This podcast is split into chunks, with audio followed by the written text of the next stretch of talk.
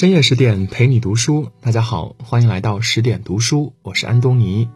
今天我们要分享的是剪刀手爱德华，喜欢是放肆，而爱是克制。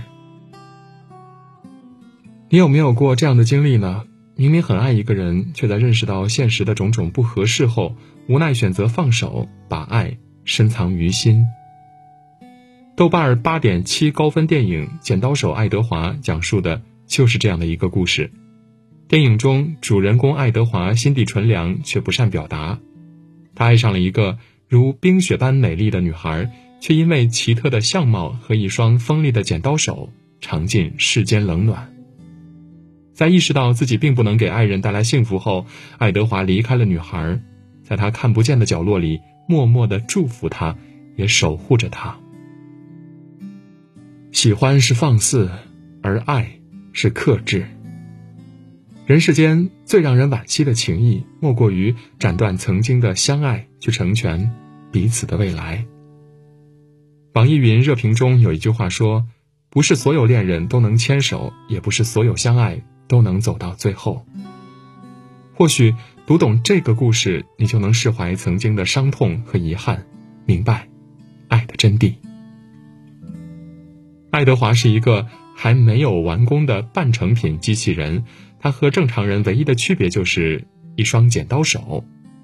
因为发明它的科学家意外去世了，所以爱德华只能在古堡中过着离群所居的生活。一次偶然，一位好心的女售货员发现了爱德华，因为担心爱德华太孤独，女售货员把他带回家。在家里，爱德华经常帮着打点一些琐事，比如切菜、剪发和修剪园林。随着时间推移，爱德华在设计方面的天赋逐渐展现了出来。园艺打理时，他总能剪出巧夺天工的造型；帮人剪头发时，他也总能设计出漂亮的发型。爱德华的创意在小镇引发了空前的轰动。很多人都争先恐后的上门邀请他剪发做园艺造型，其中一个叫乔伊斯的女人，更是经常以帮忙为借口，制造各种和爱德华单独相处的机会。在两人时光里，乔伊斯举止十分的暧昧，他给爱德华唱歌、喂冰淇淋，说自己第一次见面时就爱上了他。然而，小镇上的人都知道，乔伊斯是出了名的风流女人。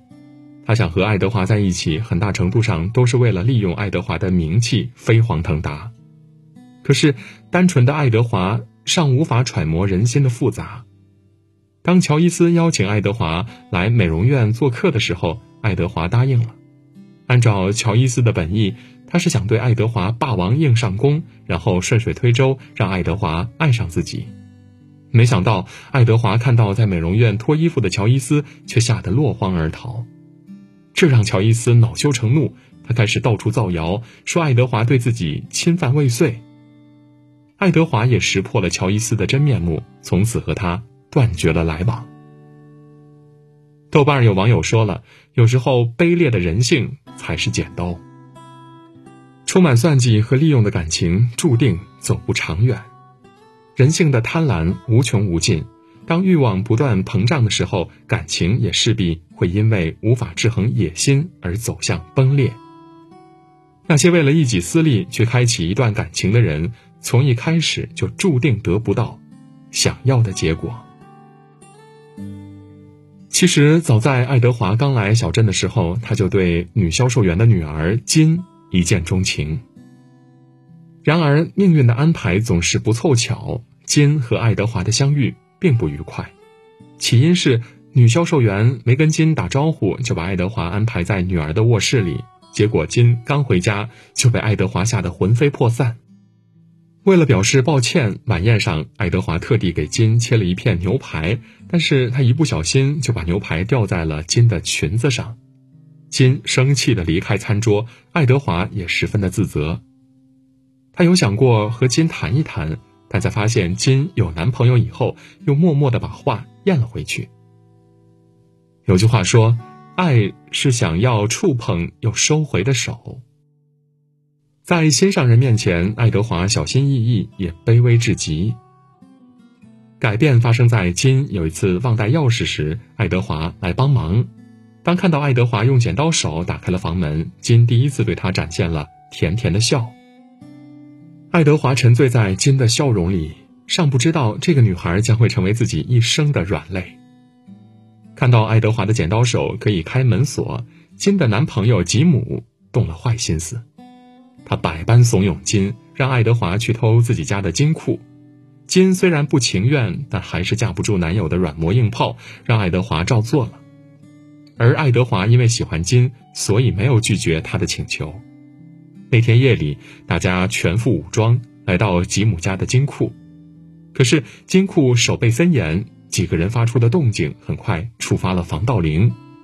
看到情况不妙，吉姆带着金落荒而逃，只留下爱德华一个人面对警察。就这样，爱德华被铐到了警局，但是面对警官的审问，他始终不肯说出同伙的人是谁。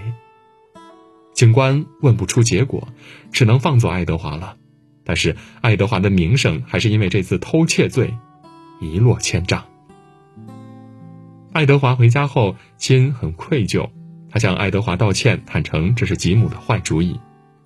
爱德华却说自己早就知道了。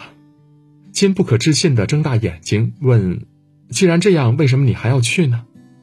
爱德华回答说：“因为是你让我去的。”爱德华的话让金感到十分的羞愧，怀着复杂的心情，他和吉姆爆发了激烈争吵。而爱德华看到两个人争执的场景，也陷入了愤怒中。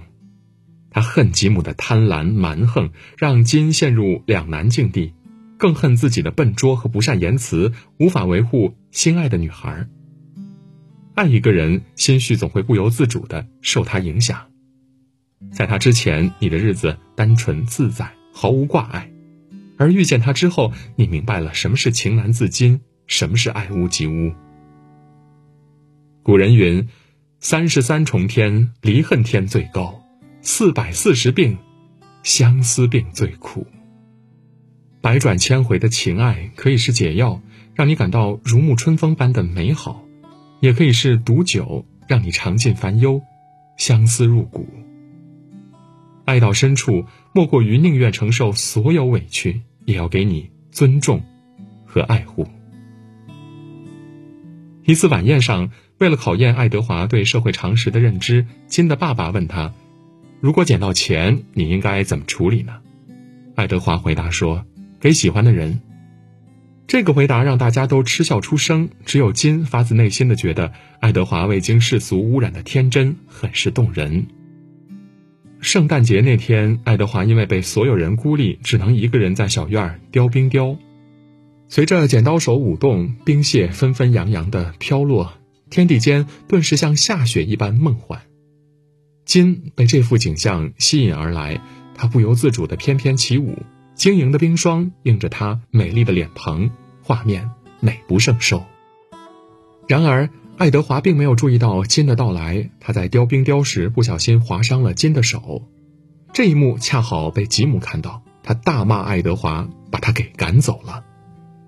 金再也受不了男友的粗暴，他和吉姆提出了分手。而负气离开的爱德华，压抑的情绪也终于爆发，他像小孩一般毁坏了帮大家剪的所有园艺造型，还戳爆了一些人的汽车轮胎。爱德华的举动很快引来了警察。为了躲避，爱德华回到了金的家里。看着爱德华，金流露出关心。他对爱德华说：“抱抱我吧。”可爱德华犹豫了。他想起金被划伤的情景，悲伤地说：“我不能。”他实在害怕剪刀手会对爱人造成第二次的伤害，但金还是钻进爱德华的怀里，温柔的。抱住了他。真正爱一个人，就是不怕受伤。然而，爱德华还是被吉姆发现了，他不由分说就对爱德华一顿暴打。爱德华忍无可忍，用剪刀手刺伤了吉姆。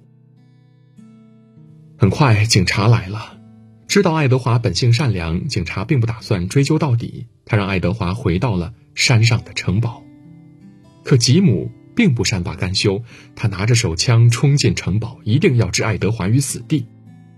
爱德华终于被惹恼了，震怒之下，他用剪刀手捅死了吉姆，把他从阁楼上摔了下去。而爱德华也因为杀了人，再也不能回到山下的世界了。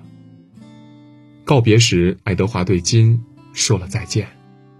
金的眼里也有泪光闪烁，他亲吻了爱德华，不舍得离开了。当知道注定无法相守，选择告别，或许才是最大的温柔。从那以后，爱德华再也没有下过山，金也像正常女孩那样结婚生子。拥有了自己的小家，生活在不同世界的两个人都拥有了不同的人生，但在心里，他们从来没有忘记过彼此。每年冬天，镇上都有雪花纷飞，那是爱德华在城堡中扬起的冰雪，每一片，都是对爱人的思念。而今，即使变成了老太太，也会经常给自己的孙女儿讲起爱德华的故事。在故事中，古堡终年绿树常青，阳光伴着鸟啼，就像金与爱德华的爱，生生不息。不打扰是我的温柔中有句话说：“该放手的终须放手，该面对的终须面对，爱或不爱，相守或分离，都是彼此的宿命。”其实，放手并不是不爱了，而正是因为太爱，所以想给对方更好的未来。世事难料，不是所有的相爱的人都能走到一起。能收获成长，懂得珍惜，或许才是一段感情之于所有人最重要的意义。有人说，《剪刀手爱德华》里的爱德华就像巴黎圣母院中的卡西莫多，歌剧《魅影》的魅影。他们虽然被所有人歧视，但却心地纯良，对心上人十分的珍视。卡西莫多甘愿为艾斯梅达拉赴死，魅影成全了克里斯提娜的人生，而爱德华则凭借一颗真善美的心赢得了心上人的爱情。